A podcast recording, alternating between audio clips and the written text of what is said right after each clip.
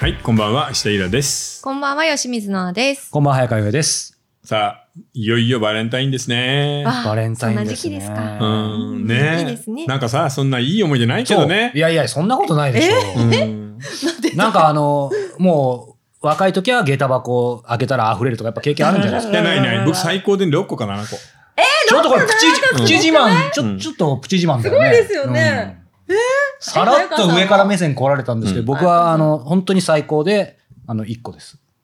これも寒お母い。さんからいや、お母さんとか、そう、奥さんからとか、マジ でない。でもさすがにさ、ノアさんもうやってないでしょチョコレートギリチョコみたいなの。ギリチョコ去今年ぐらいまでやってましたよ。そっうか。ん。もうでもギリチョコバカバカしいよ年な。賀状と義理チョコはもうそろしそかろもノアさんだくとるもしれないね、仕事場のおじさんたちにいっぱいまかないといけないからそうさ。そうそうそう。本 我々もこ当のにおじさん、このおじさん、このおじさんみたいな今ここに出ていたそう、メルル。ティーキッスとか、ああ、ああいうよね。そう、ポッキーとか、 そういうレベルですよえ、ね。何あの、太客のクライアントにはいいチョコとかじゃないんだ。いいチョコ、いいチョコ、いいチョコ。もうチョコ、今3000円とかするんで、普通にいいチョコ買おうと思ったら。うんそっか、それは6無個理だとなかで3000円みたいな。だからそれを10個も20個も買ってるとうん、うん破産しちゃうかそりゃそうだよ ね。チョコハさん。ら。チョコ破産する、本当にそれにさ、、はっきり言ってさ、そういういいチョコってさ、そんな嬉しくないじゃん。そうなんえかそオうレなンんジですかオレンジが入ってたりさ、あー、そう、ちょっとね、なんとかピールとか入ってわける、のわかんないナッツとか入ってて、なんかあんまうまくないんだよなっていう。だから食べ て、普通になんか美味しいのはさ、なんか昔からある、板チョコとかさ、ハーシーのキスチョコとか、意外とね、シンそう、プ普ル通のが美味しいんだよね。そうなんだ。な。でもね、これはたくさんもらった方だからそういうことが言えるわけですあそよ。っか僕はその選択の余地もないわけですから。そうそうそうじゃあその高いチョコでも嬉しいですかもうもらえるんであれば。でも、でもどうですイラさん。やっぱりなんか、うん大人になるともうそそんなにバレンタイン感って、まあ、ねもらってようがもらってなかろうがないっすよね。いや、あの、いやバレンタイン会と感とさ、クリスマス感はないよね。まあでも、あげる方方のそのね、女性としてはバレンタインとかやっぱりちょっとあるんですよえ、それでも早川さんとイラさんだからじゃないですかやっぱそのか職場で働いてるおじさま方はうんうん、ちょっとそわそわするんじゃなえ、いですすか、るやっのいや、しなだいってでしょ。どうせ、どうせって言ったらこれだけギぱリバレでしょン。タイン、うん、バいレや、ンタイン。そう絶。対ギリだからな。ああ、そっか。でも逆にそれありますよね、論争。うんあの、ギリいらないっていう。そうね。うん。さあ、ということでですね、今回はまあ、あのーまあ今の時代の、えーバレンタインということで、なんか貧しくて大変な時代に恋愛するのって本当に可能なのかなと。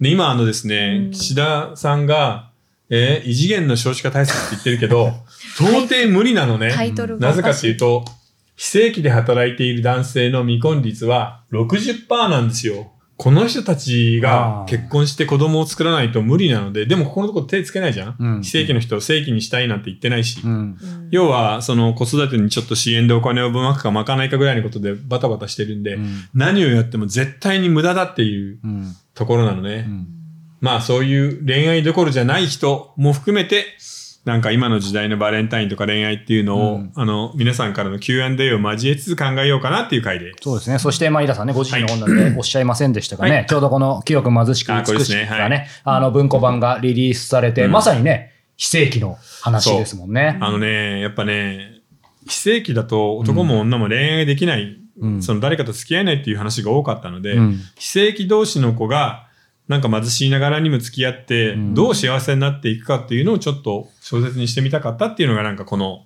うん始まりだったんだよね。うんなのでタイトルも、えーありますよね。これ元の。なんだったっけな清く正しく。清清くく正正ししくく美しくか。うんそのうん元ってそもそもそれも本かなんかのタイトルなんです違うよ違う。それは日本映画の古いのにあるの。あ、あるんだ。うん。あの、日本の古い名作映画のタイトルをちょっと借りてう、んちょっと直したっていう。いいですね。清く貧しく、あ、清く正しく美しうく。ん。今の時代はそこが正しくじゃなくて貧しくなっちゃったんだよね。うんでもこれ、さっきもちょっと伺ったんですけどね、うんこれ上司されたのがちょうど、まあ、コロナなるかなんないかぐらいだから、はいはい。なんかね、あの小説自体すごく僕も最後感動して、いつものあのイラさんの、まあ、ある意味ハッピーエンドですごく安心したんですけど、時代としてはどうですこれ書いた時にさらにうん、厳しくなったね。ですよね。うん、特にそ、の非正規の人とかさ特に飲食とかサービス系でコロナに入った後出らんなくなったじゃないシフトが、うん、もうちょっとしかいらない人もいらないし、うんお店の方も閉店が多いっていうので、うん一番打撃を受けたのはさ実はここの人たちなんだよね今回のコロナってそうですよね。非正規の人たちはまだね会社から在宅とかで確かにで給料変わってないからいいんだけど、うんここの人たちは本当に大変だったのでそれを考えるとね、うん本当なんとかしてほしいけどなもうだってこれ言ってみればさ非正規になっちゃったらもううん一生結婚できないし子供もいないでそのまま一人で死ぬんだよっていうようなもんじゃない、うんなんかうんうね、んなんとかできないかなーって気はするうんうね、ん異次元の少子化対策って子供を増やそうっていうことではないんですよね。いや、だから今子供を産んでくれた人に補助をいっぱい出すから、うん2人目、3人目を産みやすくしようぐらいのこと。ううんんだから新しく結婚して、あの子あー供をそういうことね産むためうのん制度、なんかそこのフォロそーれ以は前、そこまで行ってないもんな。そう、うんだからそ出う産の費用に関する補助とかは額を引き上げ、うん今まで所得制限があった育児手当みたいなのも、その制限を撤廃しようって言うんだけどそんなのさうん1万円とか2万円の話じゃん。そうそうそう。んだからあるあくまで結婚できる素養のある人とか、うん結婚するつもりのある人だけが、うんこう、何か受けられるものっていうそもそもことそれ以前のここを救い上げないと意味だない。からさ、うんでも思うんだけど恋愛ってさもちろんねお金の問題もあるんだけどこれも大きくない気分いや、本当そうだと思いま すね。なんか東京ラブストー リーの頃だったうらんなんとなくいや、わかる、わか彼る。女作ってねそしたら女の子に「完治セックスしよう」って言ってもらえるみたいなそれ、そされ言いたかっただけ違うかそういう気分だったらみんなふわふわしてるじゃら。ん。確かに。そのこのふわふわがなくてわかる。うんこっち行けないんだよねうん結婚に。あー確かに。なんかやっぱちょっとトゲトゲしてますもんね、うん心、気持ちが、ね。そうそれでさこの気分を作るのってうん政治家には絶対無理じゃ。うんん。政治家に言われてよし結婚するぞって思うようなおバカさん本当にいないので確かに。そういう点ではちょっと僕たちなんか罪ちょっと重くない確かにうんエンタメとかさ小説とかうん映画音楽とかに関わっているアニメとかね、うんそういう人って恋愛をもう今よく書いてないもんね。うんうんうんうん。うんあるとしたらもうハーレムものぐらいしかそう、ハーレムものか、あとは、より良い男をいかにゲットするかみたいなさ。うんうんそうか、だから気分。うんあ確かと、に日本は悪く言えば空空気ですもんうね。んだかそらう空気を作るのが良くも悪くも日本の文化なんだけど、それをポジティブに使えてないですそようここがね、ね本当。に今ね、しんどいと思う。うん恋愛、で恋する気分じゃないんだよね。確かに。あ、でも今のさっきの東京ラブストーリーじゃないですけど、なんか、ね、ちょうどこの話出てきた僕本編でしようと思ったんですけど、う僕に20年近く前に結婚したんですよ。うんで、その時まさにこの、うんね、イラさんの話じゃないですけど、ほとんどもう、ひ非正規で働いててどん底みたいな感じだったんですけど、うんなんか自分の話になっちゃって申し訳ないですけど、なんかもう本当給料とかもう、本当にちょっとだったんですけど、でもやっぱりなんか気分が、うんまだその東京ラブストーリーの空気はまだ2000年はギリギリ残っ、ちょっと半残ったよね分。うん だから、まあ、なんとかなるかというか、なんとかするっていうので結婚してなんとかやってこられたから、だからそこからだれは20年経っちゃったから。時代が良かったってのもあるかもそうな。なギリギるほど。確かに今だったらわかんない当です時ねは、当時はまだそのの話しても、半分ぐらい、いやもうそんな時代じゃないよ。お前だから言えるんだって言われたんですけど、僕も全然金なかったんですけど、まだ言ってもちょっとわかる人いたんですけど、今多分今日これをそのまま言ったら、あの、完全にお前おかしいよだから、やっぱ20年で変わったんだ変わるよ確かなにだって今ユニクロが高級品になってさ、うんねそ、 GU だったりその例の中国の女性ブランド、うんシーンってさ、セーター500円とか400円だよ。そう。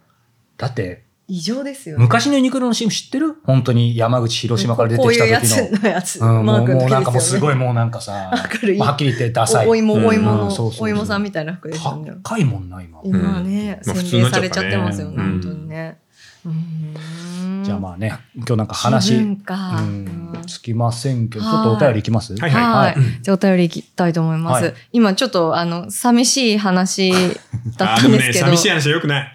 あの、希望を持ってちょっとそ行うきそたいう。今ね。日はそういう回ですよ、もちろん。はいそうしたいな最初にそういう話入ってます、希望。のあるお便りいただいております。えーシャープ49で、恋人が全然できませんとお悩みを相談させていただいたものです。この番組で皆さんに相談した直後に彼女ができお、先日、交際2周年を迎えまおめでとうごしざいまたすすうわ、おめでとごくないですかう。こなれんかでも2年付き合うとなると、あれこれ考えちゃうね。あ そろそろね。そしてそうねか、シャープ49だから2年経つとちょうどシャープ160ぐらいになる、うん本当にそうだ。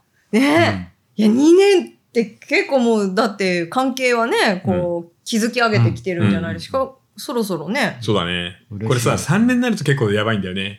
あマンネリ感出るかまあらそうですね、ね。 3年目のっていう言葉もよくありますしね。あー確かにい2ろいろうん週目まではまだ新鮮じゃない。うん3週目って慣れがで本当出るからな。あ、そうなんですね。うんそうですね。結構勢いでやっぱ結婚しちゃって、あの、なんか両方パターンいません。長く付き合って、うんうんあの、結婚する方がいいよっていう人もいれば、もうすぐ、あの、まあ、1年そうとだかよね2年で結婚しそうだよて、ね新鮮なまま、こう結婚生活迎えた方がいいよみたいな。うんやっぱり、どっちもどっちっていうどか。っちもどっちだけど、早くていいかもしれないね。相性が良ければ。。うーん。今日は俺2年で結婚した。あ、そうなんうだ、んね。 3年目行ってたら多分ダメだったと思います。あ、そう。えうんーやっぱある絶対。え、すごいリアルな質問で申し訳ないんですけど、は早川さんのあの、ノ奥ーコメント。様あ、、嘘嘘。ちょっと感情悪いかあの、いや、ら。年上でいらっしゃいますよね。はい。あの、その、ご結婚されてる時は、あ、ご結婚されるタイミングは、まだその、なんでしょう、こう、お子さんとかっていういないです。ことの、そして無職です。無職部すごいもうもうね。この本よりすごいですうよん。うん。そっか、はなんかそういう予定もなない状態でやっぱご結婚されてるんですねあのさうん奥さんはいいけど、奥さんの親は心い配したろういやそれねもな。本当に言わないでください。確かにそれ本当に心配してたらしいそりでゃす。そうだよね。あそうなんだ私、この人と好きだけど結婚するの、今何してんの無職なのって言えないもんそうな。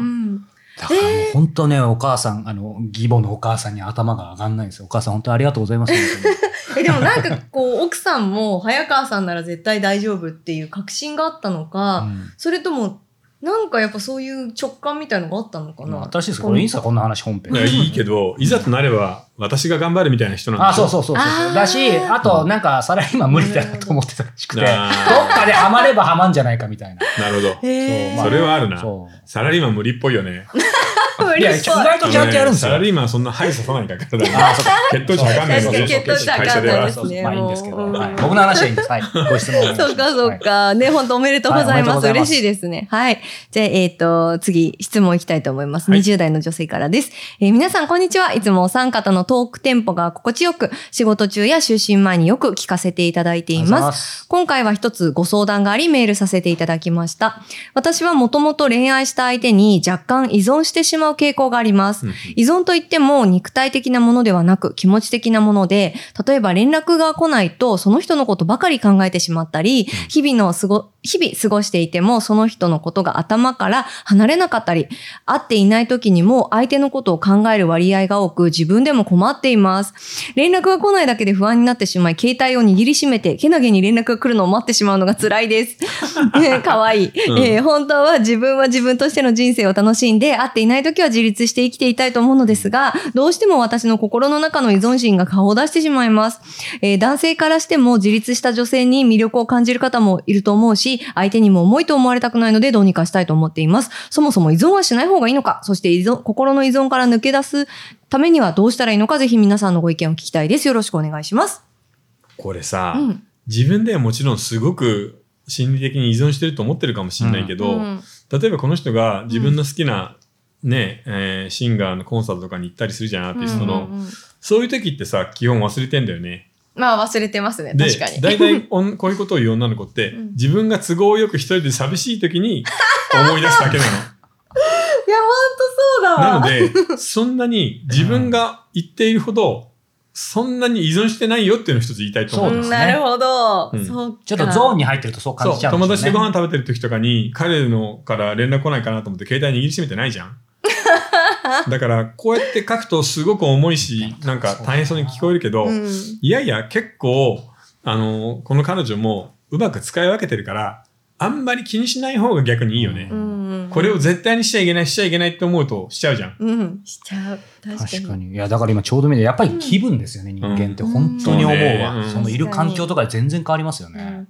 なんか、私も全く一緒で、うん20代の頃、うん本当になんか連絡来ないなとかって言って、うんそのスマホとかちょっとなんかイジイジしたりとかしちゃってるタイプだったんですけど、あの、年齢がマジで解決しました。そうだね。この人いくつだっけはた、20代。あー20代じゃねもうどんどんはい確かに10年ごとに変わってくるよねそう。むしろ来ないのがすがすがしくなそうでる。も20 そんなことはないよ。早々に結婚しちゃうかもしれないしな、うん、でも今イラさんがうんおおっしゃった通りなんですよやっぱうん自分が寂しい時だけそう、なんかなんで連絡くれないんだろうって思ううの、ん、だから多分ね本当にそれだったら時間がマジで解決する気がするそうだね楽しい時はす、すっかり忘れてるからねつまんない授業とか長いか白らな、状めちゃくちゃ。うんうんそうねそそうねれと一緒ですね、え実際男性からしてみて、なんかこういう依存を持たれ依存心を持たれると辛いみたいなのってあるあいりやますだから例えば LINE とかしてて、うん、なんで返事が来ないのみたいなのうをん連打されたら辛いよね、そりゃ。あいーやこっちにも事情があるしなっていうさ。んうん、しつこくこううん LINE を送ってくる、まあそういう子は確もうちょっと花から手を出さないのであんま ないけどかね。にうんいやう